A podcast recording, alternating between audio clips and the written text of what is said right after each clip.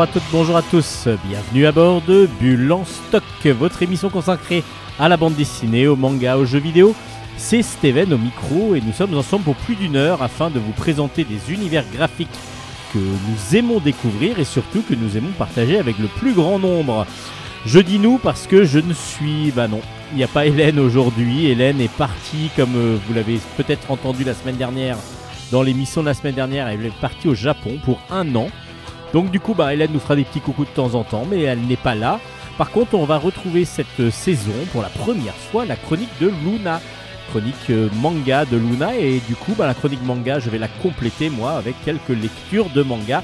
Bon j'aurai moins la tchatch euh, facile euh, point de vue comment dire la façon de parler, enfin de décrire surtout et de, de dire les noms japonais. Mais bon je vais essayer de m'y mettre le mieux possible. Et puis bien sûr les chroniques BD bah ça c'est moi qui continue aussi à les faire, mais il y aura quand même une pause musicale. Toujours un auteur qui va choisir une petite pause musicale pour la pour l'émission. Allez, bah, ça va commencer tout de suite. Bonne émission à toutes et à tous. Ikimacho, comme dirait Hélène.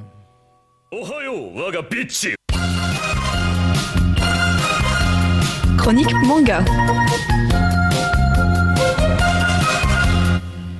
On commence ces chroniques manga avec Trillion Game, le tome 1 euh, est sorti aux éditions Glénat. C'est de euh, Richiro Inagaki, je vous avais dit hein, que j'allais avoir des difficultés, euh, donc au scénario, et Ryoshi Ikegami au dessin. Et c'est donc aux éditions Glénat Manga. Le premier tome vient de sortir. Et honnêtement, j'ai beaucoup beaucoup apprécié ce premier tome. Alors, on découvre deux personnages complètement différents l'un de l'autre qui essayent d'être recrutés par une même société. Il y en a un qui s'appelle Haru, qui est un tchatcheur. Euh, il arrive à avoir tout ce qu'il veut grâce à la tchatch, grâce à sa prestance, grâce à sa façon d'être avec les autres. Et très facilement, il arrive à obtenir ce qu'il veut, et en particulier bah, des, emplois. Après la fac, il a eu autant d'emplois qu'il voulait. Il peut choisir, il a carrément le choix du roi, donc pouvoir choisir un petit peu où il veut aller. Par contre, on va aussi rencontrer Gaku, et Gaku, lui, est un geek. Alors lui est fanatique d'informatique, il est excellent en informatique, mais comme il est très timide et qu'il perd complètement ses moyens, bah, le moindre entretien d'embauche, bah, ça va se transformer en catastrophe malgré le fait qu'il soit vraiment un excellent programmeur avec euh, beaucoup beaucoup d'ingéniosité et beaucoup d'intelligence.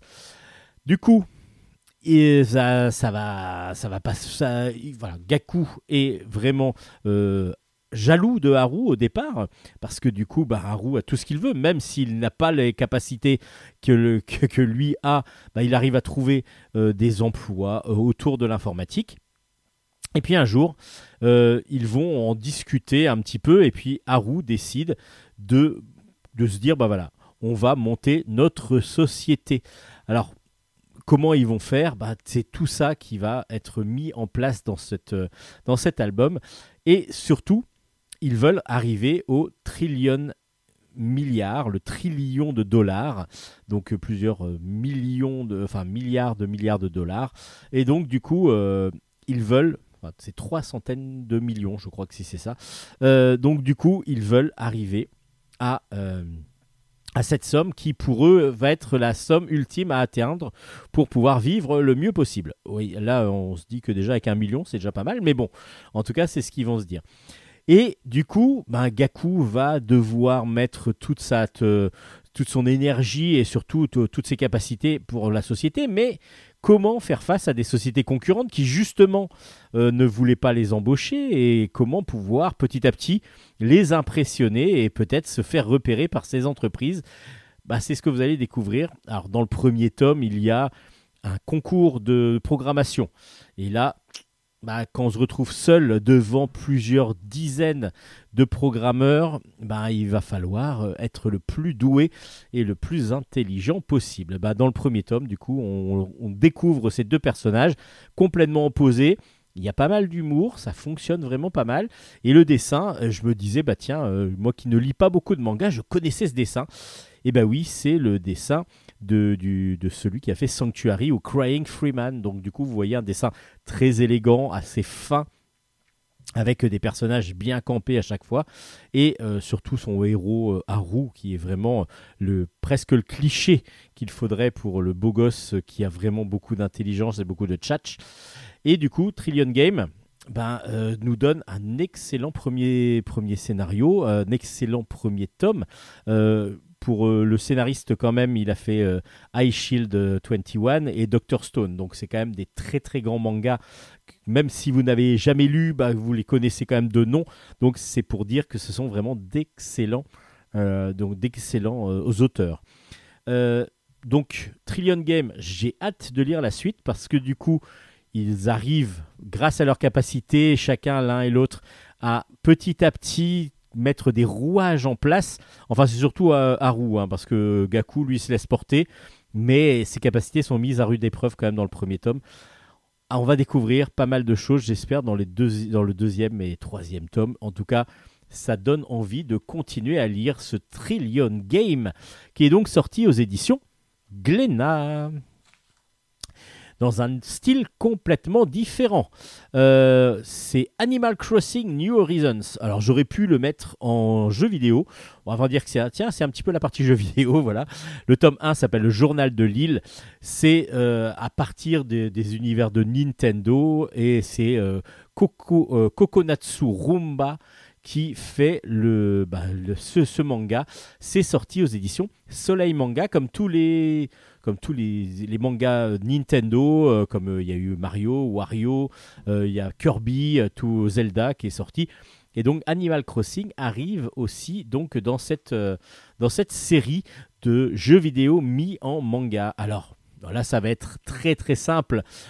Comme le jeu vidéo est assez simple déjà, et très beau, on va se retrouver sur une île et du coup, ben, on a Tom Nook qui arrive. Évidemment, vous connaissez Tom Nook. Pour ceux qui n'ont jamais joué à Animal Crossing, vous arrivez dans, un, dans, un, dans une île et vous devez construire votre maison, vous devez évoluer, vous devez aller pêcher, vous devez aller planter des, graines, vous devez aller euh, décorer votre maison, vous devez faire des, avoir des relations amicales avec vos voisins, vous pouvez faire des échanges, etc. Donc c'est toute une évolution comme ça de vie dans une île que vous ne connaissez pas. Et là, du coup, il y a quatre copains qui euh, arrivent sur une île euh, mais euh, comme euh, toute vide, comme dans Animal Crossing au départ, à part que eux, ils pensaient être en vacances sur une île paradisiaque. Et donc, ils se retrouvent carrément sur une île déserte et il va devoir donc s'installer. Ils vont devoir s'installer et ça va être ben, des gags au fur et à mesure pour trouver comment loger, comment faire pour se loger, etc. Et ils vont aller à l'encontre complètement de l'esprit du jeu. C'est ça qui est assez différent euh, de, ce qu'on peut de ce qu'on pourrait imaginer.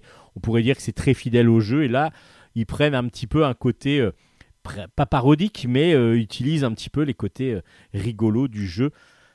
Peut-être ce qu'on voudrait faire dans le jeu et qu'on n'arrive pas à faire. Alors pour tout vous dire, c'est vraiment plus pour les plus jeunes. Parce que du coup, Animal Crossing, je trouve que le jeu est magnifique. vraiment, beaucoup de gens y ont joué, en particulier pendant le confinement. Là, le manga, je le trouve un petit peu léger. Point de vue scénario, euh, point de vue dessin, c'est très simple, mais ça, ça convient tout à fait avec l'esprit du jeu euh, vidéo. Par contre, euh, scénaristiquement, c'est pour moi, j'ai trouvé en tout cas assez pauvre sur ce premier tome. Après, voilà, ça reste dans l'univers d'Animal Crossing. On rencontre des personnages d'Animal Crossing.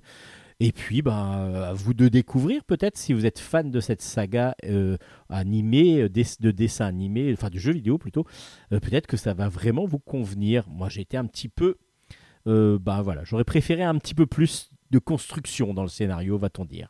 Donc Animal Crossing New Horizons, à vous de vous faire votre opinion. C'est paru chez Soleil Manga.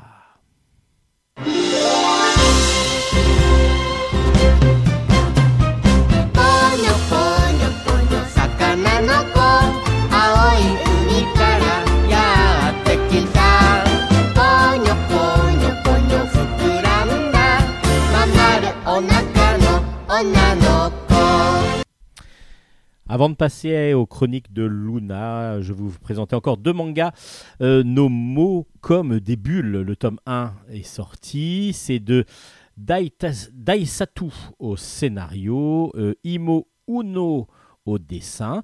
C'est dans la collection Moonlight de chez Delcourt. Euh, donc Nomo comme des bulles, c'est vous avez peut-être déjà entendu parler parce que c'est une, y a une version animée qui est sortie sur Netflix qui a beaucoup beaucoup de, de, succès et donc du coup il y a le manga qui sort et euh, qui est assez euh, voilà bah, dans la collection Moonlight de toute façon on joue beaucoup avec les sentiments mais aussi avec les pensées c'est assez beaucoup plus psychologique que beaucoup de mangas et justement, on va suivre Chéri. Chéri, c'est un lycéen qui a du mal à exprimer ses sentiments. Donc, pour les exprimer, il n'arrive euh, pas à parler aux gens très facilement et par contre il a une facilité pour faire des haïkus. Alors les haïkus c'est des petits poèmes très courts en quatre vers la plupart du temps qu'il va euh, qu'il met en place, qu'il écrit et puis euh, il ça lui convient assez comme ça, il les diffuse pas vraiment, donc du coup il, est, il est comme ça dans sa vie, un petit peu fermé, un petit peu renfermé. Même s'il travaille avec euh, des, personnes âgées, il va aider des personnes âgées dans une association et du coup, ça l'ouvre un petit peu. Un jour, bah, dans un supermarché, euh, dans le supermarché où il travaille justement, il croise une demoiselle et il y a un choc qui se crée, et ils se cognent l'un l'autre et puis ils se renversent involontairement. Et là, il aperçoit euh, sous son masque à cette demoiselle euh, un, comment dire une euh, une, de, belle, dentition, mais avec des dents un petit peu proéminentes devant, et puis surtout un appareil dentaire. Et elle, tout de suite, elle se le cache, elle, a honte d'elle, et puis elle part en prenant son téléphone, et puis voilà, c'est c'est un petit un incident qui, qui elle l'a dérangé beaucoup parce qu'elle voulait absolument pas montrer sa dentition. Et puis lui, ben, il s'en est pas vraiment rendu compte. Il va s'en rendre compte un petit peu quand même qu'il y a eu un problème. C'est quand il va essayer de prendre son téléphone pour euh, faire un haïku et justement pour euh, voir que bah, c'est pas son téléphone.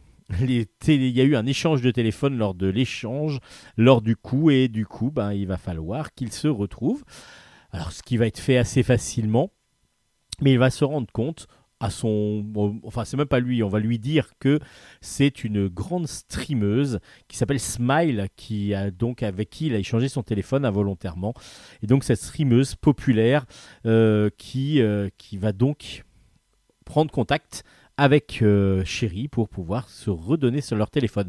Et puis, bah, évidemment, vous avez bien imaginé que leur rencontre va, va les uns et les autres s'améliorer, va petit à petit bah peut-être aller vers une histoire d'amour.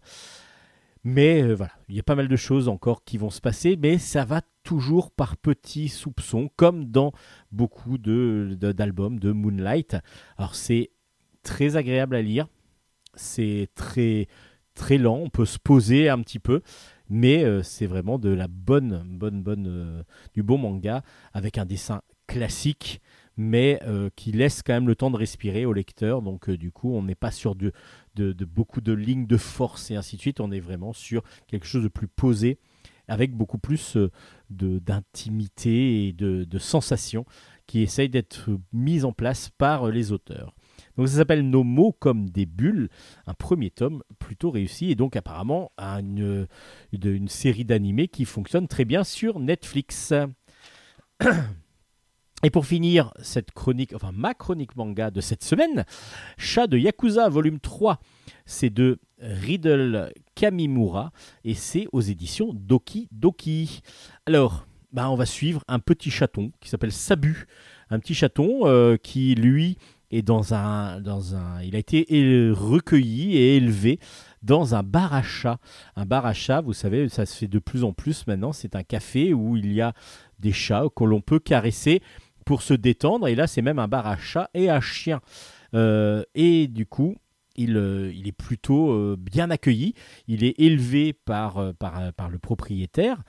Mais ce propriétaire a quelque chose de peu, un peu particulier. C'est que c'est un ex-yakuza. Vous savez, hein, quelqu'un de la pèbre japonaise. Je suis désolé, je suis, je, tous un peu. Des fois, je suis, je suis, je suis malade. Donc, du coup, je fais de mon mieux pour faire une émission. Mais peut-être qu'elle sera un peu plus courte déjà, cette fois-ci. Et en plus, j'ai peur que pendant que je parle, à un moment donné, j'ai un peu moins de voix et ainsi de suite. Donc je vais euh, tout faire pour tenir le maximum. Bon, en tout cas, Chat de Yakuza volume 3, donc vous avez compris que c'était un petit chaton qui découvre donc euh, cet univers, il va rencontrer tous les protagonistes donc déjà du, du, du café. Ça, c'était déjà dans les deux premiers tomes, mais maintenant, il va y avoir aussi des clients. Et les clients, évidemment, sont complètement différents les uns des autres. Et lui, avec sa naïveté totale, ce qui est très intéressant, c'est qu'on est au niveau du chaton. Donc c'est ça qui est intéressant, c'est qu'on n'est pas euh, en train de regarder quelqu'un en train de voir un petit chat, c'est que c'est le chaton qui est complètement naïf, qui ne comprend rien à rien, mais qui en même temps, euh, bah, lui, dès qu'il voit un petit truc qui bouge, il dit Ouh, mais ça a l'air terrible ça, je peux pas m'empêcher, je peux pas m'empêcher. Et il va, il saute dessus pour essayer de le choper. Et ça, c'est drôle. C'est ça qui est très très drôle. Le, il est tout mignon ce petit chaton. Donc euh, voilà, il y a un côté très kawaii, très très mimi dans, dans les dessins. Et puis bah, l'univers est assez original, très original même. Donc euh, ça fonctionne bien, on est euh, très très feel good dans le dans l'univers. Euh, en même temps, c'est un ex yakuza, mais ça ne veut pas dire que voilà c'est un méchant, loin de là. Et c'est un petit peu ce qu'on pourrait croire au départ, mais en fin de compte, non, c'est c'est pas c'est pas du tout le, cas. Donc du coup, un Shai de Yakuza tome 3 fonctionne toujours aussi bien. Hélène, vous avez présenté, je crois, le premier. Euh, et elle avait beaucoup, beaucoup apprécié. Donc bah, moi je continue en disant que Chat de Yakuza, c'est vraiment une bonne lecture feel good. Et ça, ça fait du bien. Allez, maintenant on passe à la chronique de Luna. Euh, oui, chat de, chat de, Yakuza, c'est chez Doki Doki, au fait, j'ai oublié de le dire. Allez, on passe maintenant à la chronique de Luna.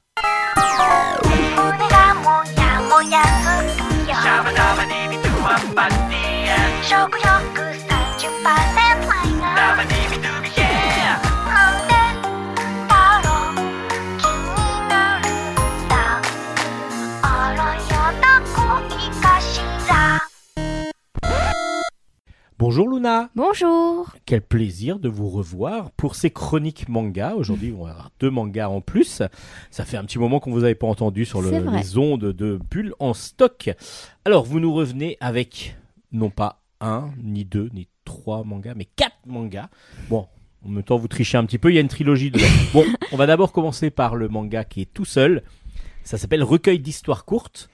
C'est de Kaiju Shirai et Pozuka Demizu. J'ai l'impression de connaître un bah, petit peu Effectivement. ces auteurs.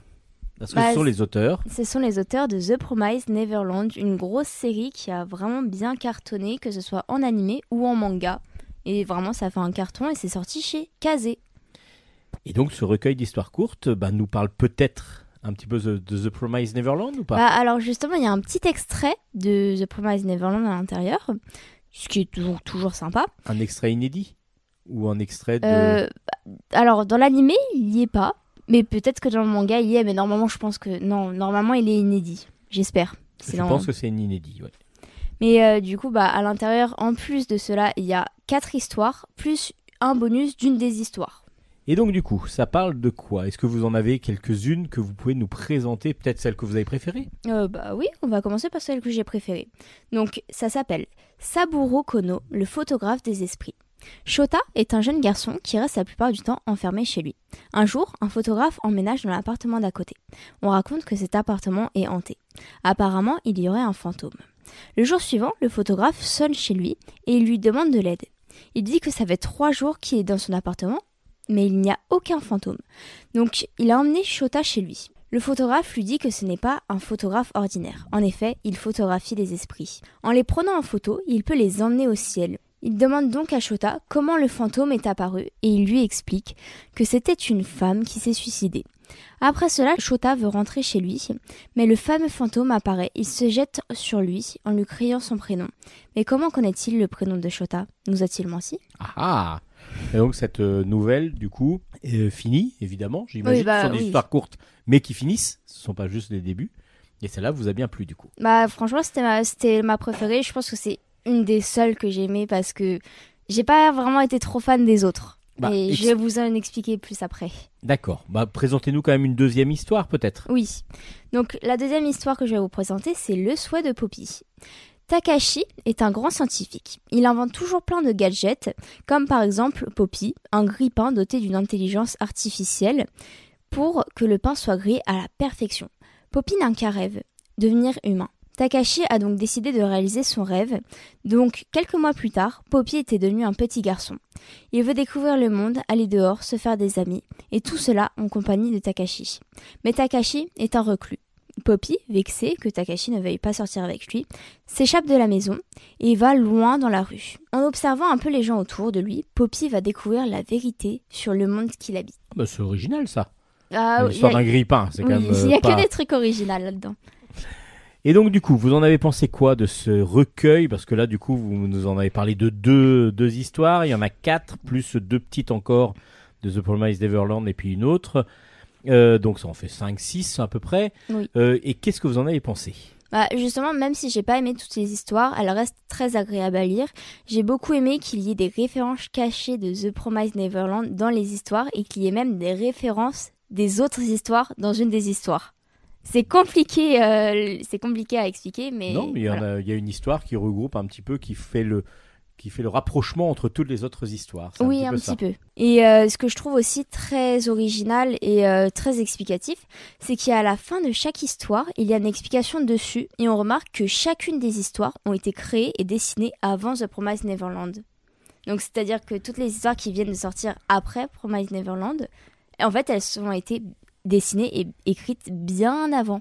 Et donc ça promettait déjà un peu The Promised Neverland, parce Oui. que du coup il y a des références dedans, et c'est fin de l'inverse. C'est que The Promised Neverland font référence à cette Oui, voilà, à, à ces, à ces histoires, et donc du coup c'est des petites choses qu'ils avaient déjà placées dans leurs premières histoires courtes. Oui. Ah bah, c'est Et quand du, coup, bah, et Et du coup, bah, le style de dessin est très joli, bien détaillé et agréable à regarder. donc vous avez quand même assez apprécié. Oui, Vous avez bah- dit que vous aimiez pas trop, mais J'ai bien aimé, mais c'est que c'est c'est pas des. Il y a que bah, justement la première histoire qui m'a vraiment prise au cœur, mais sinon les autres, euh, elles sont bien, mais je trouve sans plus. Mais après, ce n'est que mon avis, c'est peut-être différent de- des autres personnes.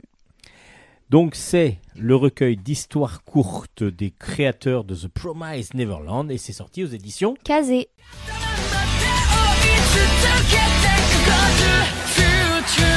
わ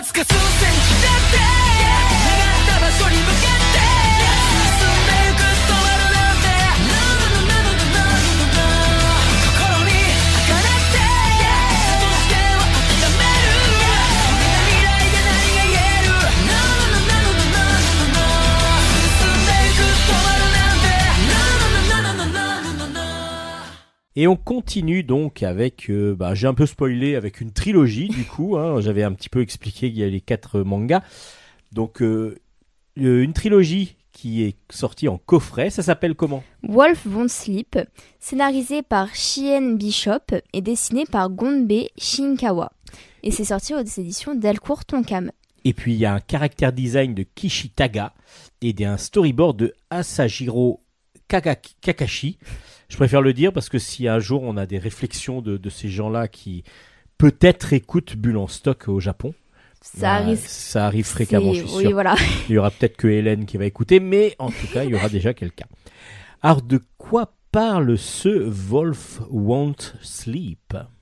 Alors déjà avant euh, de faire le petit résumé de- des histoires, ce qui est bon à savoir c'est tiré d'un roman de dark fantasy et que du coup bah, la trilogie est vendue en coffret et ne peut pas être vendue séparément donc vous trouverez que le coffret et le coffret qui est vraiment splendide, il est très joli, euh, très épuré, vraiment beau et du coup bah voilà. Donc euh, on va passer directement au résumé. Likan, un très puissant guerrier, passe tout son temps dans les donjons. Un jour, à la fin d'un donjon, un trou noir apparaît. Assoiffé de nouvelles aventures, lui et son coéquipier entrent à l'intérieur. Likan se réveille dans un autre monde, mais malheureusement, son coéquipier n'est pas avec lui. Grâce à ses capacités, Likan a repéré un monstre. Évidemment, il le tue sans difficulté. D'un coup, il entend le cri d'une femme. Il se précipite vers ce cri. Il aperçoit une calèche se faisant attaquer par un monstre. Après une longue réflexion, il décide enfin de l'affronter. Encore une fois, il le bat. Pour le remercier, les personnes qu'il a sauvées vont l'héberger. Il y a un léger problème. Likan ne parle absolument pas la même langue qu'eux, donc il va être obligé de l'apprendre. Un an plus tard, il maîtrise très bien cette nouvelle langue. Il est toujours hébergé chez les personnes qu'il a sauvées, et il s'est avéré que ce sont des personnes très hautes placées, étant donné que leur fille est la princesse. Likan apprécie de plus en plus sa vie paisible, mais les donjons lui manquent énormément. La princesse a atteint sa majorité, donc elle va se marier et partir avec son mari. Likan en profite pour partir en aventure. Il va y avoir énormément de péripéties, mais pour les découvrir, il vous faudra lire la trilogie. Et donc, qu'est-ce que vous en avez pensé? Alors, j'ai beaucoup aimé cette série, mais il y a quelques petits détails qui me chiffonnent. Par exemple, on n'entend plus parler du, co- du coéquipier de Likan, alors qu'il est bien allé dans le trou noir avec lui. Je trouve ça un peu dommage. À part ça, l'histoire est très bien, pleine de rebondissements et d'aventures. Les dessins sont super beaux et très détaillés. Peut-être qu'il est devenu un loup-garou. Lican avec euh, le wolf et tout ça, c'est ça fait un peu penser au loup, hein, au loup-garou. Donc, euh, Je, je pense pas que ça soit possible parce que le monde est quand même basé sur la magie, mais ça m'étonnerait énormément. Mais peut-être que c'est le cas, ça peut être une hypothèse. Bon, en gros, vous, allez devoir lire cette trilogie qui apparemment est quand même très très bien faite. C'est vrai qu'en regardant un petit peu les, les dessins, moi j'apprécie beaucoup. J'ai envie de me me- m'y plonger, je pense. Et puis sachant que c'est une série courte, moi j'aime beaucoup quand c'est Oui. des séries courtes. Parce qu'on sait au moins qu'on va pas attendre le 103e épisode, comme je crois One Piece arrive bientôt, c'est le 103e qui sort, Ah, déjà. euh, à un moment donné pour avoir une histoire complète. Bon, même si One Piece, euh, il y a des arcs, mais en même temps, on va être obligé d'attendre la fin qui arrive bientôt. Merci Luna pour ces chroniques BD. On va quand même rappeler les références de, ce tr- de cette trilogie. Donc le titre c'est Wolf Won't Sleep, scénarisé par Shien Bishop, dessiné par Gunbe Shinkawa et c'est sorti chez Delcourt Tonkam. Merci beaucoup. On se retrouve la à semaine vous. prochaine. À la semaine prochaine. C'était Luna qui vous présentait donc sa chronique manga. Allez, on passe maintenant à, au choix musical du jour, parce que maintenant c'est un choix musical. Alors aujourd'hui, euh, j'ai demandé à Tom Bulin, de, que, dont je vous ai présenté l'album il n'y a pas très longtemps, qui s'appelle Évolution Z. Ce scénario de Sissi Mia, et c'est euh, chez Dupuis. Le premier tome est sorti avec une histoire de zombies sur une île. Le premier tome s'appelle même L'île, si je me rappelle bien. Et donc, il a, c'est lui qui a choisi la musique du jour. Allez, je vous laisse écouter et je vous dis après ce que c'était.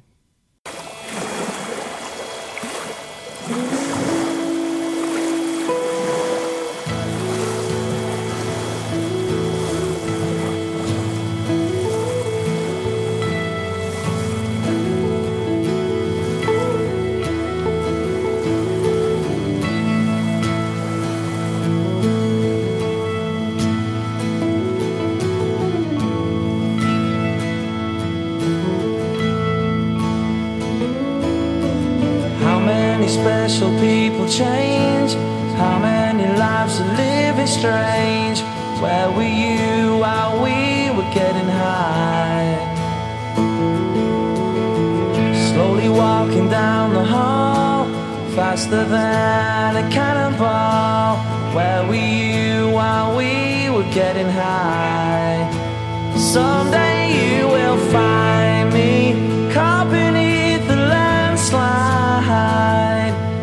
a champagne supernova in the sky. Someday you will find me caught beneath the landslide in a champagne supernova, a champagne supernova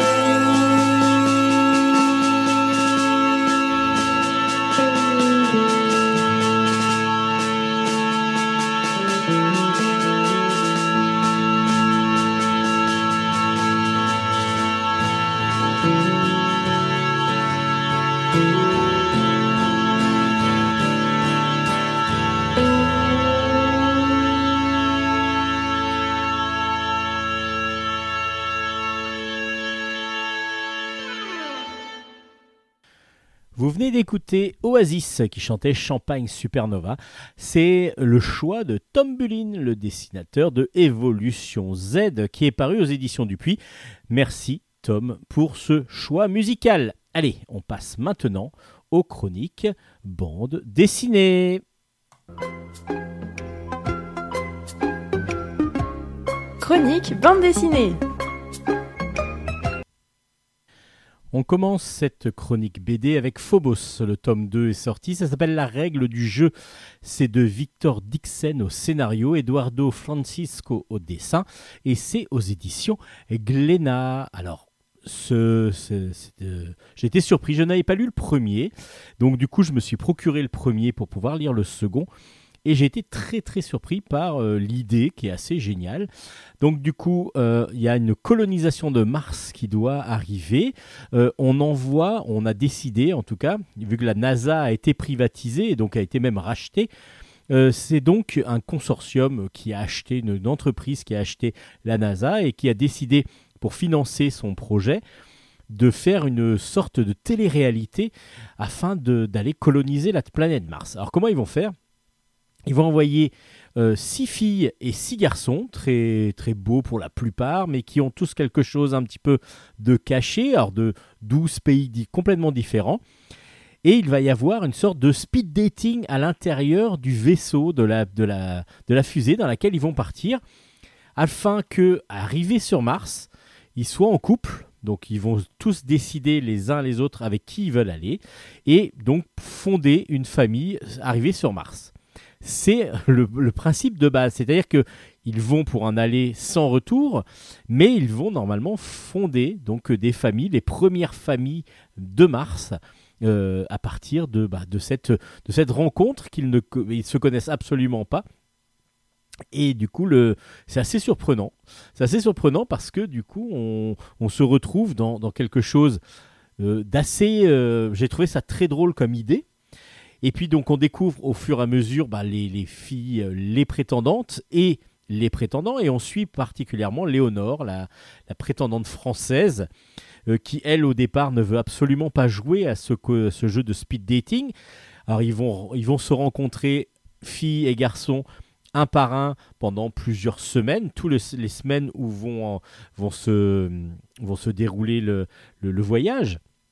Dans la fusée, il y a deux parties, il y a une partie pour les garçons, une partie pour les filles. Il y a un- une sorte de, de sas central qui permet des rencontres journalières et donc ou journalières ou alors tous les semaines, je ne sais plus exactement. Je crois que c'est tous les jours. Il y en a une, mais chaque prétendant donc a une, c'est pour, c'est pour lui une journée. Et donc du coup, ils vont se rencontrer, essayer de tisser des liens pendant ces quelques minutes où ils vont se rencontrer dans ce sas central. Alors, Léonore, elle ne voulait pas du tout euh, participer à ça et elle va petit à petit ben, être un peu prise au jeu.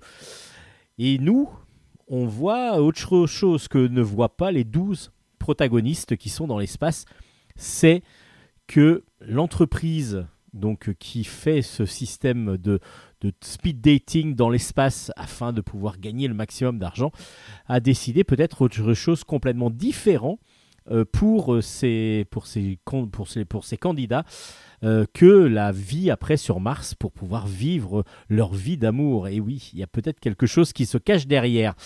Et justement ben, il y en a qui essayent aussi de le découvrir ça. Pourquoi il y a quelque chose qui doit être caché? Et ces personnes, bizarrement, vont petit à petit disparaître de la surface de la Terre. Donc il y a en plus une sorte d'enquête policière qui se fait créer derrière. Et j'ai trouvé ça réjouissant, vraiment assez novateur dans le point, au point de vue euh, scénario.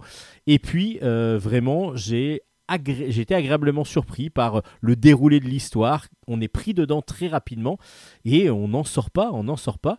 Alors c'est tiré d'un roman, donc justement de Victor Dixon, euh, qui, fonctionne très très bien apparemment. Et du coup, euh, Phobos bah, nous donne envie de continuer et de lire la suite de ses aventures.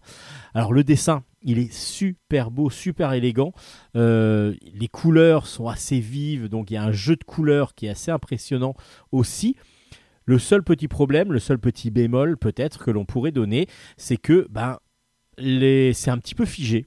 Voilà. Alors on est dans une sorte de comics quand même, point de vue graphisme.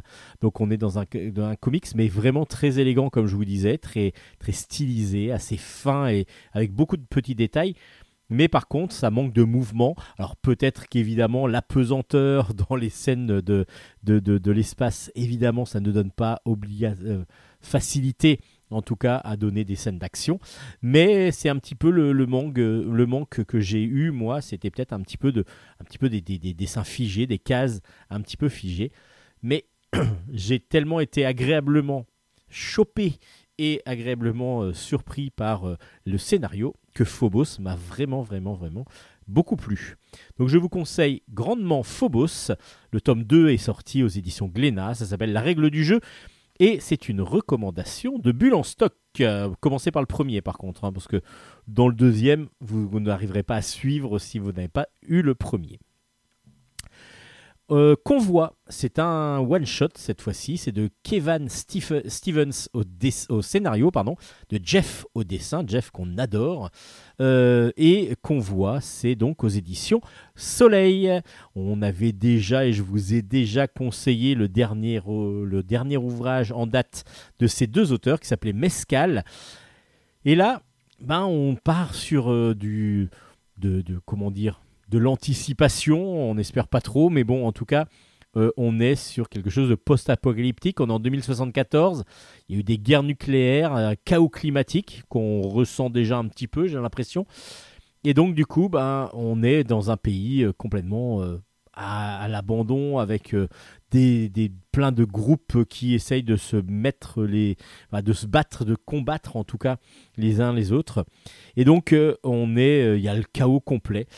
Et on va suivre Alex, qui a un gros gros euh, camion de combat euh, qui va devoir amener, acheminer et donc va diriger un convoi chargé de médicaments entre Le Havre et Marseille. Donc du coup, entre Le Havre et Marseille, si vous regardez bien, bah, ça nous fait une grande ligne euh, diagonale du haut de la, de la France jusqu'en bas. Et évidemment, bah, il va falloir traverser toute cette France où il va y avoir beaucoup, beaucoup d'ennemis qui vont euh, évidemment essayer de choper le camion. Euh, le camion, mais même le convoi. Parce que le convoi est composé d'un de camions, mais il y, en a, il y a des camions devant euh, pour, pour, pour ouvrir la route, dirons-nous. Il y, a des, il y a même des motards, il y a même des, des, des- volants, ce qu'on appelle des volants, c'est-à-dire des gens en, aile delta qui permet de voir un petit peu au loin ce qui va se passer et qu'est-ce qui va arriver euh, peut-être dans la tronche des, nouveaux, des protagonistes. Et donc du coup, bah, voilà ce grand convoi parti sur les routes de la France euh, qu'on ne reconnaît absolument pas. hein. C'est pas la peine d'essayer si vous voulez voir les belles euh, régions que vous connaissez. C'est mort, c'est foutu, ça n'existe plus.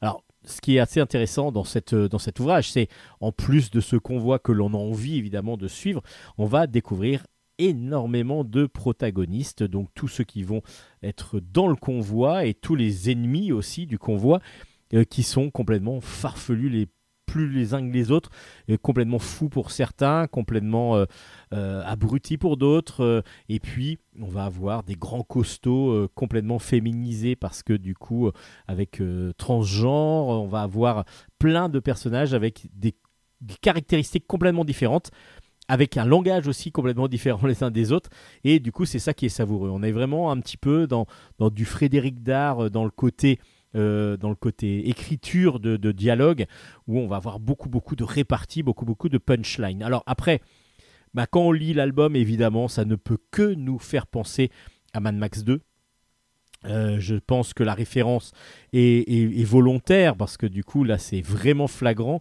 Où on voit le convoi et qu'il y a une protection qui doit arriver sur les côtés etc parce qu'il y a évidemment beaucoup d'obstacles qu'il va falloir franchir.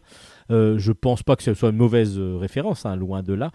Et puis ben, du coup c'est assez linéaire. On est quand même entraîné parce qu'on a temps de voir s'ils y arrivent ou pas.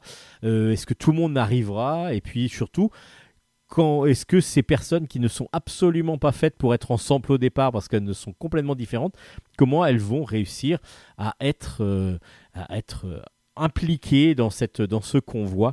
Et est-ce qu'ils vont se mettre les bâtons dans les roues ou pas? Par exemple, l'ex de Alex, est-ce que euh, est vraiment aussi sans enfin il dit qu'il veut être avec Alex pour pour ce convoi mais est-ce qu'il n'a pas quelque chose en tête derrière? À vous de le découvrir alors le dessin ce- semi-réaliste euh, qui part des fois un petit peu dans du, dans du loufoque par moment, parce qu'on a quand même des pingouins qui parlent et ainsi de suite. Il y a, ce côté aussi, euh, ça m'a fait penser un peu à Tangirl par moment, parce que justement, une nana qui a comme animal de compagnie un pingouin qui parle, euh, qui fume, qui a des chaussures, c'est, ça me fait penser un petit peu à Tangirl avec son, son, son kangourou. Et du coup, on est dans ces deux univers-là, un petit peu de Tangirl, Mad Max, euh, qui sont pour moi de très bons univers. Donc, euh, alors voilà, c'est un petit peu une impression de déjà vu par moment, et en même temps, bah, on se laisse porter assez facilement par ce qu'on voit dans ce convoi, et on essaye surtout de découvrir les différentes personnes. Et puis le dessin est super beau. Le dessin a beaucoup beaucoup de détails, euh, un dessin qui est vraiment superbe. Donc du coup, en plus caricatural comme il le faut pour plein de personnages, euh, avec des couleurs très vives pour pouvoir faire ressortir des, des, par- des parties de personnalité des personnages. Donc vraiment un, bon, un bon album, même si on a l'impression d'avoir un peu déjà vu dans une autre série de BD ou en cinéma.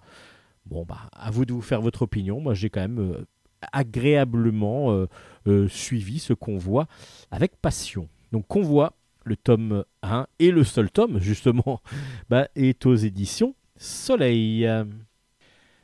Et puis un deuxième tome qui vient de sortir euh, d'un- d'une série qui va, euh, bah, qui va, qui prend son envol. Low Reader, c'est trois récits d'horreur. C'est fait par le groupe, euh, le label pardon 619, maintenant qui est aux éditions Rue de Sèvres.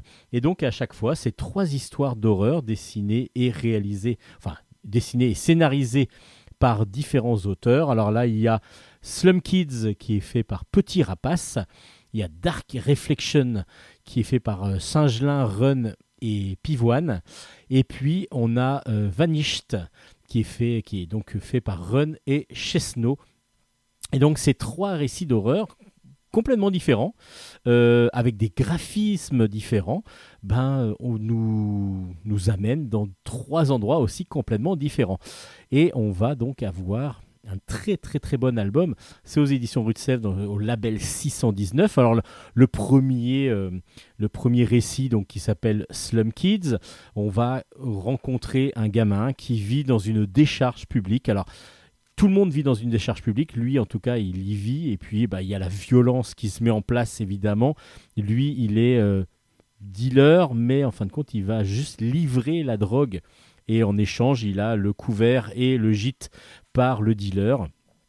Mais c'est quand même un gamin qui a 8 ans quoi. Donc il a 8 ans et il faut qu'il se débrouille euh, contre la violence qui se passe dans le dans le dans la décharge, euh, les, bah, tous les drogués euh, qu'il va rencontrer, et puis il va rencontrer une prostituée qui, elle, est droguée aussi, et qui va un peu se prendre un petit peu pour sa maman. Alors beaucoup de violence, mais avec un dessin en même temps. Vraiment matinée de manga, comme, comme beaucoup dans les labels 619, il y a un style entre le manga et le, le comics. euh, qui est pas loin du, du street art aussi, ainsi de suite. Donc, euh, on est vraiment dans cet univers-là d'un mélange de genres, un petit peu mais euh, avec des dessins bah, assez ronds. le personnage, il a des petites jambes, des petits bras. On a l'impression d'avoir un petit peu un, un mi, vous voyez, un petit peu comme ça. Et en fin de compte, bah, il y a énormément de violence et vraiment beaucoup de, de choses qui vont se passer. Et c'est vraiment excellemment fait. Après, dans un dessin beaucoup plus réaliste, euh, beaucoup plus. euh, là, on ça se passe au Japon euh, ou en Corée plutôt. Et non, c'est au Japon. Mais du coup, ben, il y a une star de la K-pop, donc qui petit à petit, enfin qui, qui disparaît, qui, qui arrête la, le, le, groupe, et donc elle pète un plomb. Et puis il y a sa remplaçante qui va, qui, qui va arriver donc dans ce groupe, donc de danseuses, chanteuses. Et là, on va voir tout l'envers de la K-pop, de tout ce qui peut être euh, néfaste dans, cette, dans ce modèle économique, parce que c'est un vrai modèle économique, c'est-à-dire que dans ces groupes de, garçons ou de filles, on est vraiment là pour les exploiter au maximum. Euh, elles n'ont pas droit de manger pour être le plus, la plus fine possible, euh, à savoir danser parfaitement. S'il y a le moins de petite erreur, bah, tout de suite, c'est, c'est l'humiliation et en tout cas la vexation. Et petit à petit, bah, elle va essayer de prendre sa place dans le groupe, mais ce n'est pas du tout facile, loin de là même, et elle va se sentir de plus en plus mal. Et que va-t-elle devenir? Bah, vous le saurez en lisant l'album peut-être, ça peut être très intéressant par exemple.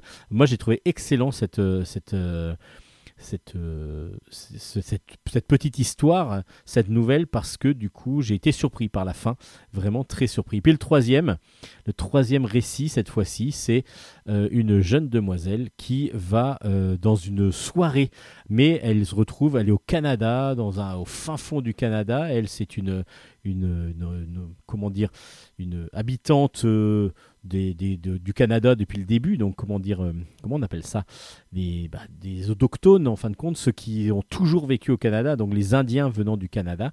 Et elle va donc dans, les, dans cette rue euh, enneigée, enfin pas dans ces rues, dans, ce, dans cette euh, contrée complètement enneigée, il y a une route qui passe et elle va commencer à faire du stop pour aller dans la ville d'un peu plus loin euh, pour pouvoir faire une soirée. Et elle va euh, justement avoir euh, un petit peu euh, ben, faire attention parce qu'il y a de plus en plus de, filles en particulier qui disparaissent sur ces routes. Alors heureusement, heureusement, heureusement pour elle, ben il y a un policier qui la prend en stop et du coup elle va commencer à faire le voyage avec lui. Je vous en dis pas plus, allez découvrir ce troisième récit. Vraiment, Law Reader, c'est vraiment excellent parce que du coup on a trois histoires différentes dans des univers différents avec des graphismes différents et euh, moi j'ai adoré ça. Comme j'adore le label 619 habituellement, et là du coup je trouve que bah, ces petites histoires euh, comme ça sont faciles à lire, sont très agréables à lire, et puis on a en plus des, euh, petites choses. Alors on est comme si on était dans une revue, parce qu'il va y avoir euh, des petites explications écrites entre les différentes nouvelles, et puis on a aussi des planches absolument magnifiques avec le corbeau, un corbeau qui est là pour relier les différentes histoires entre elles. Et ce corbeau, il est superbement bien dessiné. Je crois que c'est Run qui le dessine. Et c'est impressionnant. Impressionnant, euh, avec euh, beaucoup que c'est que de l'ancrage noir et blanc. Et il est sublime, sublime, sublime, sublime. Ces pages sont absolument magnifiques. Ça s'appelle Low Reader. C'est vraiment une grosse recommandation de Bulle en stock. C'est vraiment un gros, gros, gros coup de cœur. Je vous, bah, j'espère que je pourrai vous présenter le troisième tome tellement c'est bon.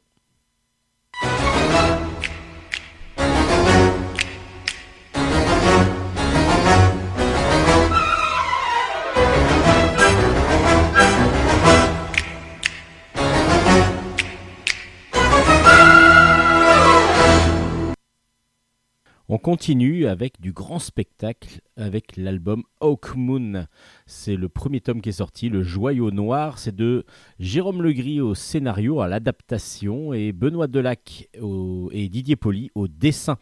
Euh, je dis adaptation parce que c'est tiré de, de la saga de Michael Moorcock, celui qui nous a déjà offert Elric et donc qui a déjà été adapté chez Glénat justement, parce que là c'est aussi aux éditions Glénat. Donc Hawkmoon raconte l'histoire bah, de justement euh, Hawkmoon, euh, donc le duc d'Orient Hawkmoon, qui est un dirigeant de, de, Col- de Köln. Alors Köln, c'est Cologne, euh, pour ceux qui ne savent pas et qui parlent pas trop allemand. Euh, et du coup, on est dans un monde futuriste, un petit peu historique en même temps. Enfin, c'est vraiment un mélange, un peu de science-fiction, mais de, aussi du, du- de la magie. Enfin, il y a vraiment pas mal de, de mélanges qui sont faits dans, cette, euh, dans cet album. Et on est donc sur la, domination totale de l'Europe par les grands Bretons. Euh, ce sont donc les Anglais. enfin, c'est comme ça que évidemment on les perçoit parce que même sur la carte. Et petit à petit, ils prennent possession totale de l'Europe. Le dernier, un des derniers bastions de résistance était justement la cité de Köln. Et euh, bah, le, ils ont voilà la cité a, perdu, euh, a, été, a été obligée de céder sous les coups de l'ennemi. Et du coup le Dorian Hawkmoon a été fait prisonnier. Et il va, on va lui intégrer ben, pour se venger parce qu'on ne veut pas le tuer comme ça. En tout cas, le, le roi empereur euh, de, des Grands Bretons, qui est, un, qui est complètement un dictateur euh, total, ne veut absolument pas le tuer, mais au contraire le faire se diriger. En tout cas, il veut le, le manipuler et donc du coup, il va lui insérer une sorte de puce euh, qui va lui permettre de le contrôler à distance. Alors, et évidemment, ce qu'on veut savoir, c'est est-ce que la domination des Grands Bretons va continuer? Est-ce qu'une résistance va pouvoir encore se créer? Bah, C'est tout le, le jeu et le sel de cette, de cette aventure. Et du coup, c'est très intéressant parce qu'on a vraiment un côté graphisme où ils sont en armure, euh, comme si c'était des combats euh, vraiment euh, à cheval, comme si on était dans, les combats des croisés, par exemple. Et en même temps, il y a toute une côté, un côté technologie qui apparaît lorsqu'il y a justement cette fameuse puce. Et puis, c'est aussi des guerres de, de, contrées euh, que l'on ne connaît pas, des guerres européennes, où ce sont les Anglais qui sont contre tout le reste de l'Europe et qui petit à petit euh, arrivent à asseoir leur domination. Donc du coup, on est un petit peu perturbé au départ et c'est aussi très intrigant et très très intéressant. Et c'est ce que ce qu'on vraiment j'ai apprécié dans l'album. Ah, En plus des dessins réalistes de Benoît Delac et euh, Didier Poli qui sont magnifiques, superbement bien mis en couleur en plus. La couverture tout de suite nous donne envie d'aller voir un petit peu ce qui se passe parce que il y a une contre-plongée qui est assez impressionnante. Euh, et euh, du coup, bah, l'album, moi j'ai découvert euh, ce Hawk Moon, je n'avais pas lu le roman, donc du coup bah, je lis avec grand grand plaisir ce premier tome. Qu'est-ce qui, alors on sent en plus pas mal de manipulation derrière, donc il y a tout un côté géopolitique avec des, éventuellement des alliances qui vont se faire, donc il n'y a pas que de l'action. Mais il y a euh, ce côté euh, petit à petit mainmise sur l'Europe, mais de différentes façons, soit par la violence, soit par euh, la, la discussion et éventuellement les alliances. Et ça, c'est vraiment très intéressant aussi. Donc, un premier tome de mise en place qui est vraiment excellent. On a vraiment envie d'avoir la suite. Ça s'appelle Hawk Moon, un très très bon premier album aux éditions Glénat. Alors pour changer complètement de sujet, parce que là on va partir sur du vécu, euh, une nouvelle collection qui se lance, euh, donc c'est aux éditions Steinkiss, ça s'appelle Diade, et ce sont à chaque fois donc des, des duos, des, des couples que l'on va raconter à travers différents albums, comme par exemple ici dans Derrière le rideau. Derrière le rideau, Simone Signoret et Yves Montand. C'est un scénario de Xavier Betaucourt, des dessins de Alexis Cavaillez. Et c'est donc, comme je vous disais, aux éditions Steinkiss. Et donc du coup, ben vous connaissez sans doute euh, l'amour qu'a eu euh, donc euh, qu'ont eu ces deux, deux grandes stars, l'une de cinéma et lui aussi du cinéma, mais plus de la chanson. Simone Signoret et Yves Montand, c'est en 52 qu'ils se rencontrent, euh, pardon. C'est un coup de foudre immédiat. Elle, euh, quitte son mari pour euh, aller avec euh, Ivo Livy, comme, il s'appelait aussi. Et donc, euh, Yves Montand et Simone Signoret vont avoir une grande histoire d'amour. Et puis, en 56, euh, le couple est soumis à un grand, grand dilemme. En effet, Yves Montand doit aller faire toute une, toute un, toute une tournée des galas en Europe de l'Est. Mais ils sont très communistes, euh, Simone Signoret et, euh, et- Yves Montand. Donc du coup, bah, ça va tout à fait avec leurs convictions politiques, mais justement, la Russie en 56 a, a réprimé par la violence et par le- par l'exécution quasiment de, de beaucoup de personnes à Budapest. euh, Il y a une insurrection euh, qui s'est montée, une manifestation contre le communisme excessif, et justement, il y a une répression énorme des- du bloc soviétique.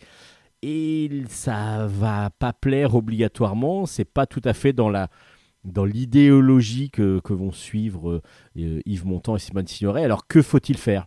Là, le dilemme arrive. Est-ce qu'il faut donc euh, aller vers faire quand même ces gars-là pour euh, dire bah voilà, je suis contre, mais je vais quand même pour, euh, pour, les, plus, pour les plus pauvres, pour ceux qui ont besoin un petit peu de, spectacle et un peu plus de, chaleur humaine? Ou est-ce que le fait d'y aller va pas aussi dire bah là on est pour la répression?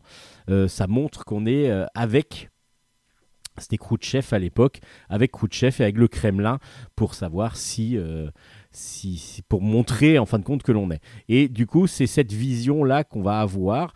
Donc, ce qui est très intéressant dans, cette, dans cet ouvrage, c'est que on aurait pu avoir l'histoire d'amour, même si on l'a en filigrane évidemment, même si il y a des explications de comment ils se sont rencontrés, mais c'est très rapide, c'est en trois pages. Euh, leur, leur vie euh, quand ils sont arrivés en France, chacun de leur côté, euh, comment ils ont vécu leur jeunesse et ensuite comment ils sont devenus un peu stars, et puis ensuite leur rencontre et puis leur histoire d'amour. Mais ça va très vite en fin de compte. Après, c'est vraiment ce côté dilemme. Est-ce qu'on va faire la tournée? Est-ce que on, on va, on va montrer, on va se montrer là-bas au risque d'avoir des représailles assez énormes? C'est tout, tout l'intérêt du, du- de, de- l'album et j'ai trouvé que c'était intéressant parce que ce n'est pas juste une biographie. Du coup, on va prendre un point très très important euh, dans leur vie. Et puis, bah, du coup, derrière le rideau est très agréable à lire. Alors, Le dessin, en plus, il est tout en crayonné euh, noir et enfin c'est du noir et blanc, mais superbement bien crayonné, superbement bien dessiné. Euh, c'est des, on voit tout. Voilà, c'est du crayon de, je pense c'est crayon de papier. Euh, un petit peu et, du coup c'est superbe. C'est vraiment superbe. Le- les personnages se reconnaissent vraiment très bien et ça tombe jamais dans la caricature au contraire. On est vraiment dans le réalisme qui fonctionne parfaitement parce que on les reconnaît jeunes. Ils étaient magnifiques tous les deux. Et du coup l'histoire est aussi très intéressante parce qu'on n'est pas juste sur de la biographie euh, basique. On va aller beaucoup plus loin dans, leur- dans leurs idéologies et dans leur rapport aussi. Justement euh, elle qui veut un peu le protéger lui qui se dit mais il faut qu'on y aille. Voilà il y a vraiment un, un dilemme qui se crée entre eux et avec tout ce qui va se passer. C'est vraiment très intéressant et j'ai hâte de lire la suite des albums de Diad parce que du coup euh, il va y avoir d'autres couples comme ça et je ne sais pas si ça va être plus biographie pour les autres albums ou justement à chaque fois prendre une petite partie un petit, euh, un petit événement de leur, euh, de leur, de leur vie pour pouvoir vraiment savoir de quoi, de quoi il en retourne. Les prochains, ça va être Jean Cocteau et Jean Marais. Et puis, il va y avoir aussi, euh, alors je peux déjà vous les annoncer un petit peu, euh, Simone de Beauvoir et Nelson Algren, Albert Camus, Maria Cazares et Suzanne Sontag et Annie Lebovitch que l'on va découvrir en 2023-2024. Il y aura aussi Patti Smith et Robert Mapplethorpe, euh, Mapplethorpe, pardon. Et donc la collection Diad, ben vraiment, je vous la recommande. C'est très original dans cette façon de, concevoir ces couples euh, vraiment euh, emblématiques, en tout cas sur ce premier album. C'est comme je vous l'ai dit, ce que j'ai trouvé d'agréable, c'est d'avoir non pas juste une biographie, mais d'avoir vraiment l'ensemble, euh, enfin une histoire de leur biographie retirée pour cet album. Ça s'appelle donc Derrière le mur. Euh, derrière le rideau, pardon. Pourquoi derrière le mur? Oui, parce que je pense que c'est mur de Berlin avec le communisme. Derrière le rideau, pardon, c'est Simone Signoret et Yves Montand et c'est aux éditions Steinkiss. Et puis juste euh, comme ça, en passant, coucou, euh, la fin de la réédition. Alors, la fin de la réédition, mais je vous explique après, du journal, du journal de Fabrice No aux éditions Delcourt. Ça s'appelle Les Riches Heures. Et donc, euh, Fabrice No avait déjà sorti son album, enfin son journal. Donc, c'est totalement autobio- autobiographique euh, avec euh, tout ce qu'il a vécu pendant plusieurs, pendant plusieurs années. Et depuis, bah, je vous avais déjà présenté les trois premiers tomes, ah non, les deux premiers tomes qui regroupaient les trois premiers journaux, parce que le premier tome regroupait le 1 et le 2, le deuxième tome regroupait le 3. Là, c'est le journal numéro 4 qui sort. Et ça, ce sont les rééditions. Donc, euh, de tout ce qui s'est passé euh, avant que, bah, c'était, on voit même dans l'album, quand, quand il y a eu la sortie du premier journal, euh, le fait de vouloir mettre en, image sa, sa biographie, son autobiographie, l'homophobie qu'il va subir, l'amour qu'il va aussi connaître, évidemment, tout ce qui est création, tout ce qui est réflexion autour de la création.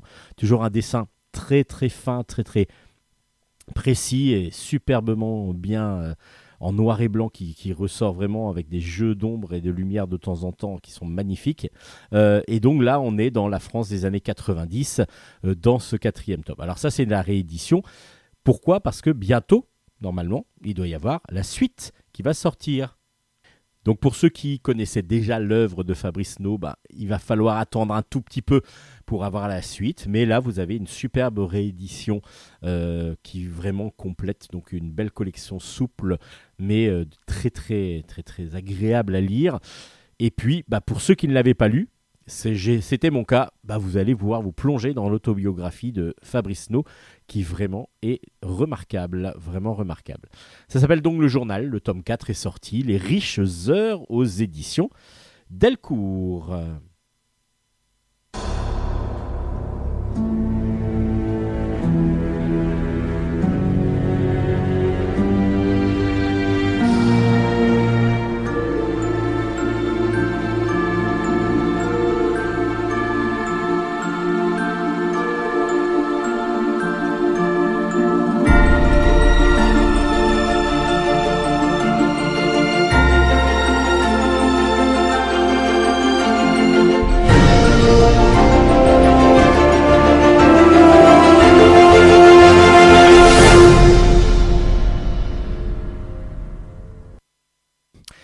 Si vous aimez les albums avec des créatures fantastiques, cet album et cette série est donc faite pour vous.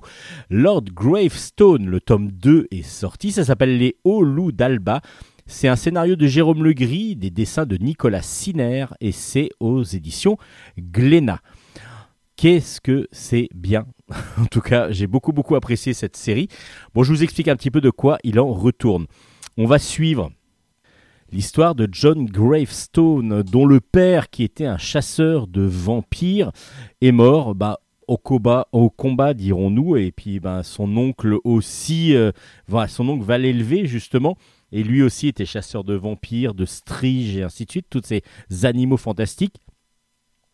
Et euh, il va donc petit à petit, ça c'est dans le premier tome, petit à petit euh, apprendre à, chasser les, monstres, mais surtout on va, il va comprendre très vite, enfin assez vite, que on l'a mis un petit peu euh, loin de toute en, de toute possibilité d'avoir de rencontrer des monstres, parce que il y a une malédiction qui pèse sur la famille justement, la, la- celle qui a tué son père, ben euh, du coup veut un petit peu continuer à se venger contre la famille. Alors pourquoi? Bah, Ça, on le connaît dans le premier tome.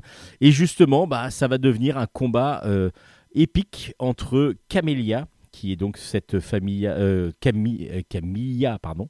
J'ai dit Camélia, mais c'est Camilla. Camilla, qui est donc cette strige qui veut absolument détruire petit à petit la, la, la famille Gravestone, et John. Et donc, du coup, la lutte va se, va se lancer et c'est vraiment mais superbement bien mené. On se demande vraiment euh, comment, ça va, comment ça va se dérouler. Alors, dans le deuxième tome, je spoil un tout petit peu, euh, donc écoutez pas, fermez les oreilles.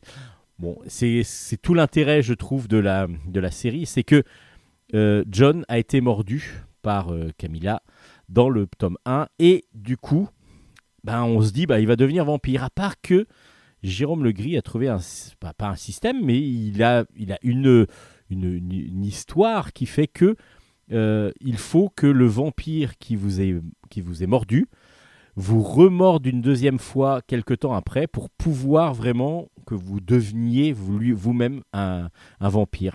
Donc du coup, une seule morsure ne suffit pas, ce qui fait que dans ce deuxième tome, évidemment, euh, son oncle euh, va essayer de, protéger au maximum John, ainsi que son fidèle Tibet, qui est donc le majordome de la famille depuis longtemps.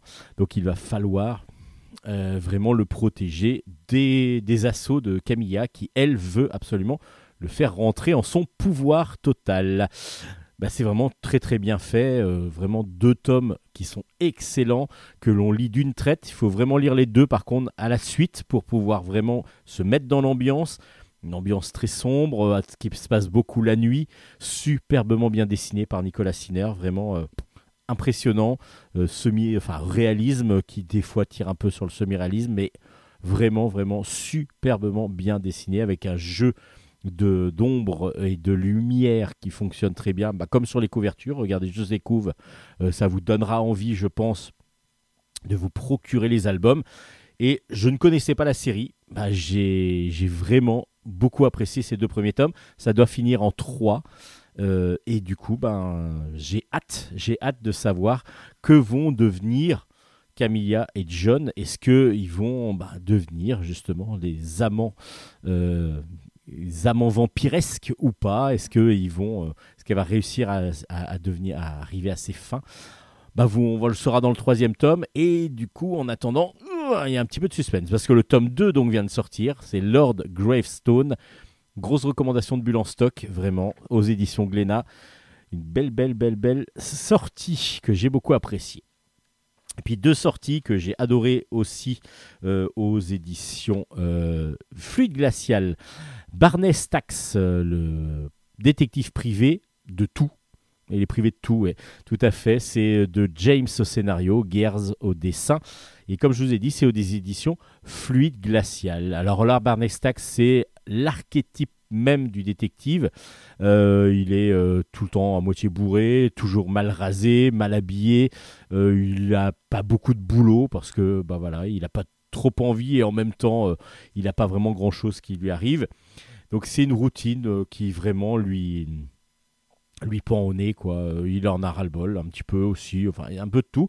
Et là, il y a Brenda, un jour, une jeune cliente. Alors, on est vraiment dans le cliché de tous les films de, de détectives que l'on connaît, hein, où il y a un client qu'on a.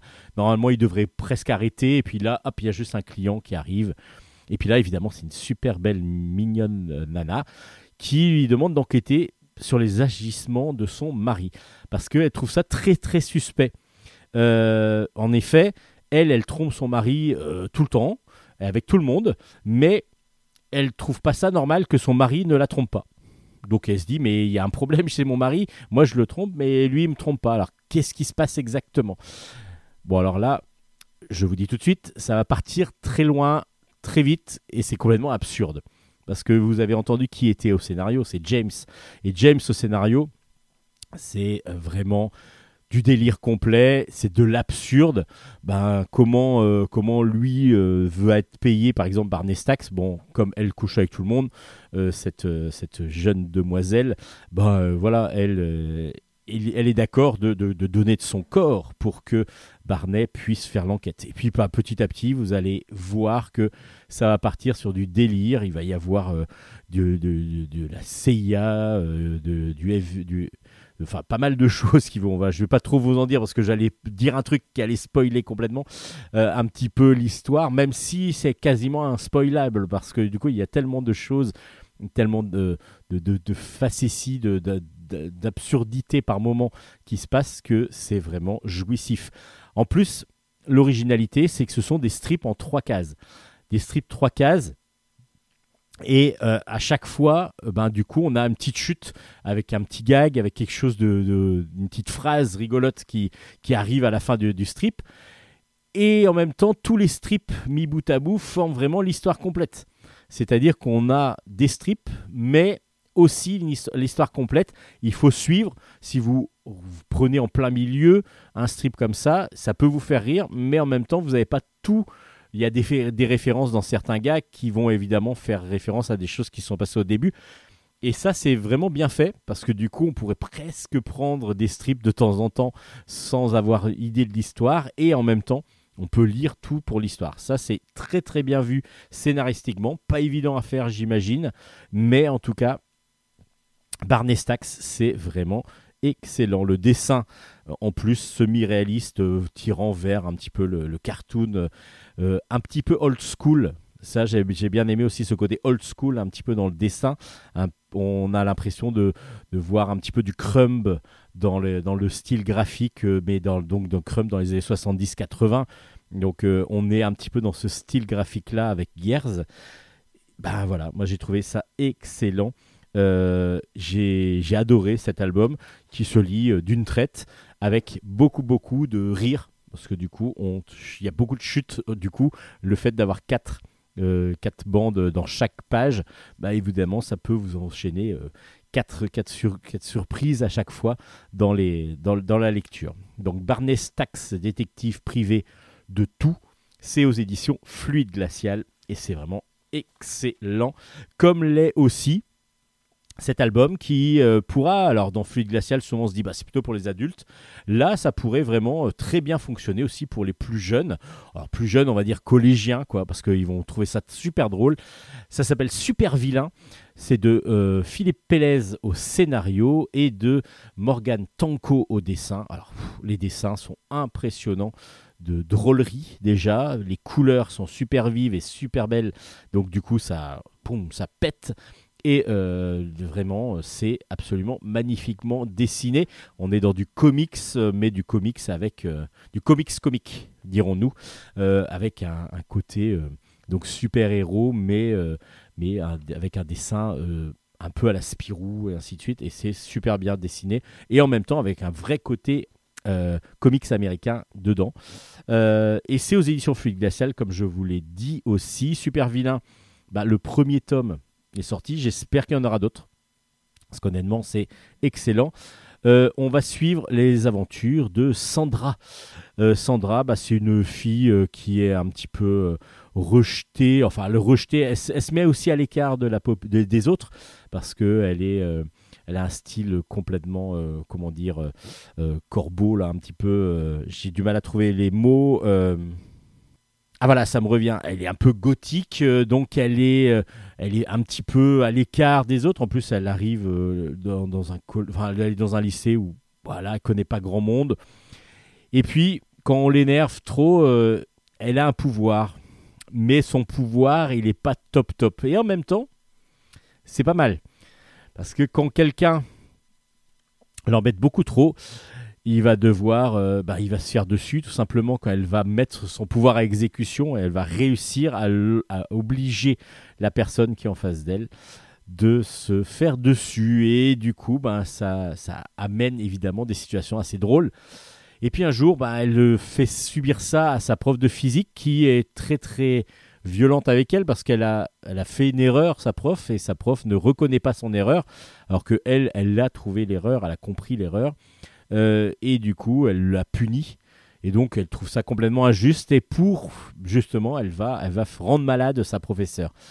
Et là, Wilma, qui est au fond de la classe, va aussi euh, comprendre que euh, qu'elle a un pouvoir. Et lorsqu'elles vont se rencontrer, elles vont aussi donc se parler parce que Wilma a aussi un pouvoir. Elle, c'est un pouvoir, ben, comme elle est un petit peu aussi toute seule, un peu isolée, parce que la plupart du temps, en particulier dans sa famille, tout le monde est sur son téléphone portable, sur sa tablette, sur son ordinateur. et ne regarde plus les autres et ne discute plus avec les autres. Elle a le pouvoir de bloquer, de stopper, de casser tout ce qui est appareil électronique de communication euh, à distance. Et, et du coup, ben, elles vont se rencontrer petit à petit, devenir amies. Jusqu'ils vont encore rencontrer un autre super-héros, en tant qu'à faire, euh, pourquoi pas. C'est euh, Hugo qui, lui, peut euh, se faire rendre amoureux, n'importe qui, d'un autre. Donc, du coup, ça, c'est aussi marrant. Alors, évidemment, ces super-pouvoirs, on a l'impression que c'est un petit peu nul. Mais ils vont se dire petit à petit que bah, peut-être ils vont pouvoir, en réunissant leurs pouvoirs, faire des choses plutôt positives. Donc, ils vont essayer de devenir des super-héros. Vous avez bien compris que ça va pas être obligatoirement euh, très facile de se mettre en place. C'est drôle, c'est super drôle, c'est superbement bien dessiné, c'est magnifique. Rien que la couve déjà nous donne plein de plein d'indices et puis c'est magnifiquement pardon. Je suis toujours malade hein, depuis le début de l'émission, j'ai pas changé. Je vais essayer de finir, il me reste deux ou trois à finir et puis après j'arrête. Euh, et puis du coup, euh, voilà, donc c'est superbement bien dessiné et ça nous donne juste envie d'avoir la suite. S'il vous plaît, messieurs, est-ce qu'on pourrait avoir la suite? Ce serait très cool. Euh, voilà, ça s'appelle Super Vilain. C'est réjouissant à souhait. Et puis c'est pas trop, euh, voilà, c'est fluide glacial, mais sans être tombé dans l'adulte pour adulte obligatoire. Donc du coup, c'est vraiment une grosse recommandation de Bulle en stock. Super Vilain aux éditions Fluide glacial. Our whole universe was in a hot, dense state that nearly 14 billion years ago expansion started. Wait, the earth began to cool, the autotrophs began to drool, Neanderthals developed tools, we built a wall. We built the pyramids, math, science, history, unraveling the mystery that all started with a big bang. Et on finit ce en stock avec euh, deux ou trois albums, dont Super Dicky. Super Dicky, c'est de Peter de Porter.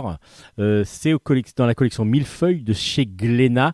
C'est dans la collection Dicky. Alors pour ceux qui connaissent pas Dicky, Dicky est un personnage euh, donc inventé par euh, cet auteur Peter de Porter et qui a la particularité d'être tout rond. C'est vraiment une boule, la, la tête. Et puis voilà, il est très rondouillard. et du coup, il est un peu passe-partout. Il, est, très sympathique. Un petit peu comme un Playmobil, entre un Mi et un Playmobil.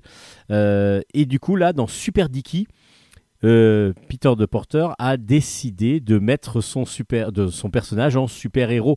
En tout cas, tous les personnages que l'on peut retrouver dans la geek culture, dans la culture pop. Euh, parce que du coup, rien que sur la couverture, on dit super-héros, mais on va quand même avoir.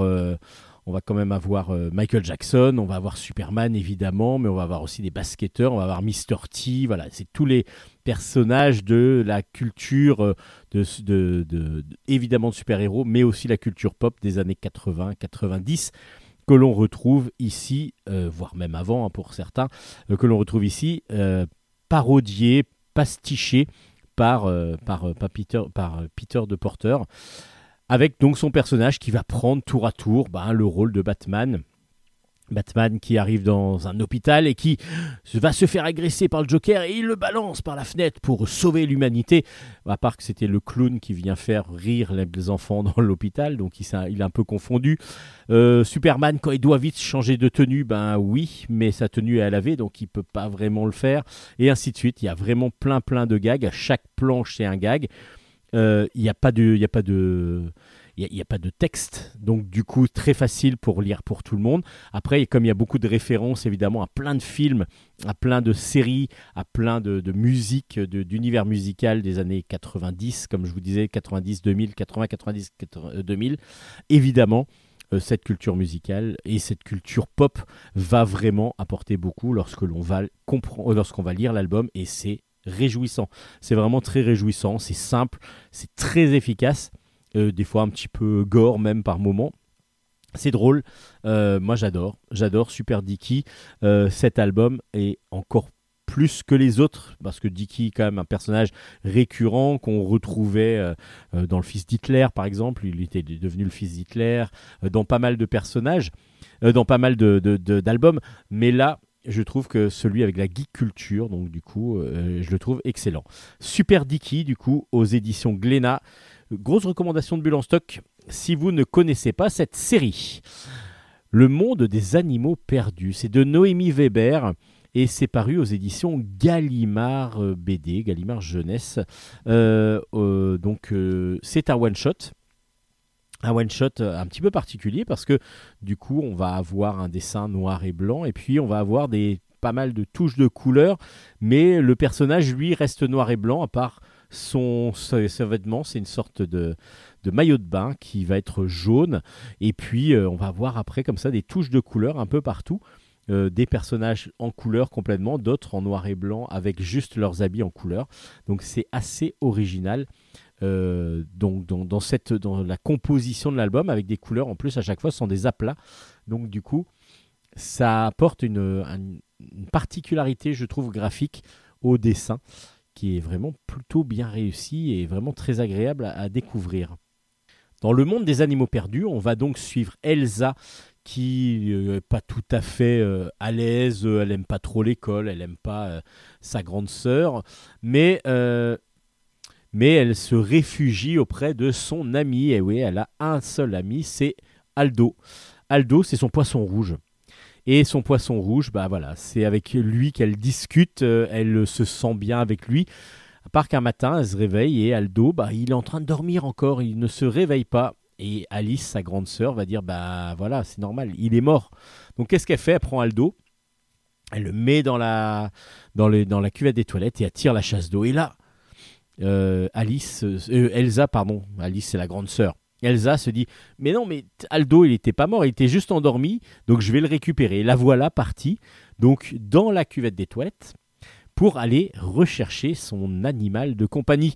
Et elle va se retrouver donc dans un univers qu'elle ne connaît pas, évidemment, que nous, nous allons découvrir aussi, où les animaux vont tous se côtoyer. Ce sont des animaux, alors on ne sait pas s'ils sont morts, si, euh, s'ils ont disparu exactement. Ben, justement, elle va, elle, essayer de retrouver son personnage, enfin son personnage, son ami Aldo euh, dans cet univers complètement fantasmagorique, complètement fait de rêves, une sorte de quête initiatique en même temps parce qu'elle va avoir évidemment à surmonter différents petits obstacles et elle va rencontrer plein de personnages, plein d'animaux qui vont pouvoir discuter avec elle et qu'elle va pouvoir comprendre. Donc euh, ça touche aussi le côté bah, sensibilisation euh, au, bah, que tout n'est pas éternel et en particulier les animaux de compagnie qui souvent sont beaucoup plus ont une vie beaucoup plus courte que la nôtre et du coup il faut que les enfants euh, s'attendent à un moment donné à avoir la tristesse de perdre cet animal de compagnie. Bon, si vous avez une tortue, normalement, ça va un petit peu plus loin. Ça dépend que- lesquels. Mais après, c'est vrai que chien, chat et ainsi de suite ont une espérance de vie qui, évidemment, est beaucoup moindre que la nôtre. Noémie Weber, donc, dans son propos, touche donc cette relation à la, à la mort euh, par le biais des animaux et donc des enfants qui, qui perdent leurs animaux de compagnie. C'est très tendre, très poétique, euh, assez onirique aussi par moments, et on a vraiment un univers complètement farfelu, évidemment, quand on la voit partir avec son tuba, euh, enfin c'est un tuba relié à une, à une ballon de baudruche euh, en forme de dauphin, euh, avec ses palmes, et plongé dans la, dans la cuvette des toilettes, évidemment, on se dit qu'il va se passer pas mal de choses, et c'est exactement ce qui se passe. Ça s'appelle donc Le monde des animaux perdus, à lire avec les plus jeunes, mais en même temps, les plus jeunes seuls auront peut-être du mal à tout, euh, tout comprendre. Donc du coup, il faut peut-être le lire avec eux, mais en même temps, c'est vraiment un album familial. C'est aux éditions Gallimard, ça s'appelle Le monde des animaux perdus, un très beau one-shot, euh, donc euh, de Noémie Weber. Et pour finir, un second tome, La ferme des petits pois, tome 2, s'appelle Pomme d'amour. C'est de Lucy Kinsley. C'est un comics euh, donc plutôt pour jeunesse qui vient donc des États-Unis. Et c'est aux éditions Gallimard encore pour finir, Gallimard bande dessinée. Et du coup, La ferme Petit Pois, j'avais compl- j'étais complètement passé à, à côté de, de cette ferme Petit, euh, ferme Petit Pois, qui le premier tome s'appelait La nouvelle vie de Jen. Et justement, Jen, c'est elle que l'on suit dans ses aventures. Alors, la nouvelle vie de Jen, c'est quoi? C'est que ses parents se sont séparés. Elle va devoir, elle va vivre avec son, sa, sa mère, et sa mère a refait sa vie, euh, en tout cas a trouvé un chéri qui, euh, et elle va maintenant vivre euh, en campagne. Donc ils ont acheté une ferme et ils font du, du- de- un petit peu de pommes, ils vendent des fruits, des légumes qu'ils produisent et ils font du, du, je suis en train de chercher du jus de pomme, voilà. Ils font ils ont des pressoirs. Et du coup, Jen va devoir se faire à cette nouvelle vie campagnarde, alors qu'elle, elle est plutôt citadine de base. Et en plus, elle va devoir se faire. Elle, va, va elle a une demi-sœur maintenant, parce que le compagnon de sa mère reçoit euh, régulièrement aussi sa fille, qui a le même âge qu'elle. Et donc, du coup, il va falloir qu'elles se comprennent et qu'elles s'entendent. Et du coup, c'est tout ce qu'on voit dans le premier tome. Et dans le deuxième, ben, il va y avoir bientôt Halloween et Jen et sa, demi-sœur donc euh, vont petit à petit aller travailler euh, chez les Fischer parce que y a, les Fischer ont une grande ferme avec un grand champ de maïs et ils font tous les ans une animation où on fait une sorte de labyrinthe de la peur où il va y avoir des sorcières, il va y avoir des fantômes qui vont attaquer les gens qui viennent un petit peu se balader dans ce champ de maïs. Donc cette préparation-là, évidemment, prend du temps et donc euh, Jen va euh, aller aider, euh, autant se faire que peu, pour l'organisation avec, cette, avec sa demi-sœur. Tout se passe bien, même si Jen, elle, elle a un petit peu d'appréhension parce qu'en plus, il y a l'entrée en sixième qui arrive. Elle change d'école, elle change complètement sa vie.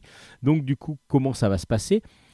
Et puis surtout, elle est un petit peu dérangée parce qu'au fur et à mesure de l'histoire, on va comprendre que petit à petit autour d'elle, bah, évidemment, il y a son, sa maman et son beau-père qui sont amoureux, donc du coup, elle les voit amoureux. Euh, elle, euh, sa demi-sœur va commencer à fricoter avec euh, le fils du voisin, donc de la maison Fischer, de la ferme Fischer, et du coup, bah, elle se sent petit à petit isolée parce que tout le monde un petit peu est en couple et elle se retrouve toute seule. Après, elle ne comprend pas du tout que l'amitié passe avant la- avant l'amour, que l'amour plutôt passe avant l'amitié. Et cette amitié-là, elle, elle a l'impression de le perdre. Et justement, elle se sent isolée de plus en plus. Et comme elle ne ressent pas, elle, obligatoirement, le besoin d'aller vers les autres pour, par amour, en tout cas pour l'instant, mais juste par amitié, euh, petit à petit, bah, il y a un écart qui se creuse entre les protagonistes autour d'elle et elle. Et c'est justement toute cette, euh, toute cette, euh, tous ces sentiments que vont être, qui vont être exacerbés pendant cet album. C'est très doux, c'est très tendre, il se passe pas non plus des milliers de choses. Hein, c'est pas un grand film d'aventure, c'est pas un grand bouquin d'aventure, mais c'est bien posé, les émotions sont là, les, les, les sentiments sont bien présents et on ressent bien tout ça grâce à un dessin très fin, très doux, très délicat et très simple en même temps, un peu ligne claire, on est quasiment dans la ligne claire, qui est très très bien réalisé. Un album très plaisant à lire, très voilà, très bien-être. On se sent bien, zen- bien, bien zen et bien-être euh, à la fin de la lecture de cet album. plutôt pour des collégiens, fin de primaire, collège, mais que moi j'ai pris plaisir à lire, mais je pense vraiment être un grand enfant dans ma tête, donc c'est assez normal. Ça s'appelle La ferme Petit Pois, le tome 2 s'appelle Pomme d'amour et c'est sorti aux éditions Gallimard.